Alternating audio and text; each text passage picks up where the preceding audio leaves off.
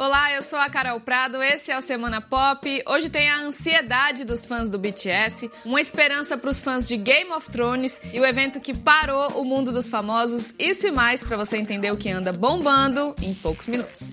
Pois é, gente, o grande evento dessa semana no mundo dos famosos foi o casamento de Carlinhos Maia. Se você não sabe quem ele é, eu explico. Carlinhos é conhecido como o rei do Instagram, tem mais de 15 milhões de seguidores por lá. Só para você ter uma ideia, a transmissão ao vivo do casamento com Lucas Guimarães foi assistida por 2,7 milhões de pessoas. Na festa mesmo tinha 637 convidados, entre eles várias celebridades. Teve show de Wesley Safadão, da banda Melim, do DJ Alok. Teve uma amiga de Carlinhos Maia que entrou de intrusa no altar vestida de noiva, bem miga sua louca mesmo.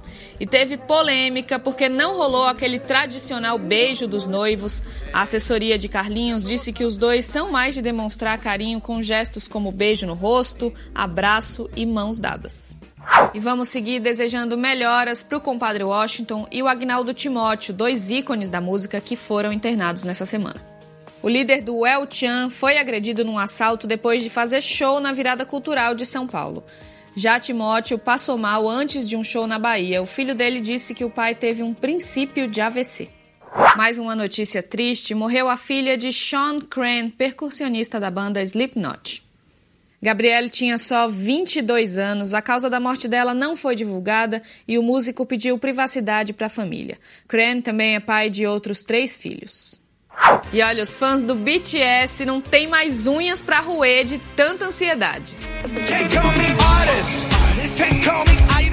Banda que é o maior fenômeno do pop coreano, que já foi comparada até aos Beatles, faz nesse fim de semana seus dois shows aqui no Brasil. As apresentações vão ser em São Paulo e óbvio que já tem gente na fila desde fevereiro.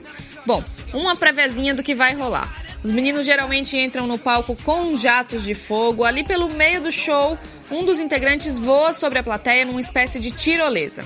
Claro que tem também muita coreografia e a famosa levantadinha na camiseta para eles mostrarem os abdômenes que, ó, estão sempre em dia.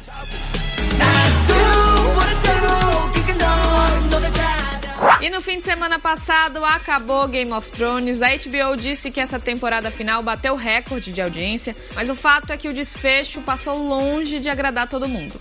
Muita gente ficou decepcionada, xingou muito no Twitter, mas calma. O escritor George R. R. Martin, autor dos livros que inspiraram a série, insinuou que pode escrever um final diferente para a história. Ele tá, digamos assim, meio atrasado nos livros, ainda não lançou os dois últimos da saga, tanto que as últimas temporadas de Game of Thrones não foram adaptadas de nenhuma obra. Mas agora, num blog, o escritor garantiu que vai escrever o final e, diferente ou não do da série, todo mundo vai ler, vai poder ter sua opinião e discutir na internet. Fica aí a esperança do fim desse longo inverno para os fãs de Game of Thrones. Até mais!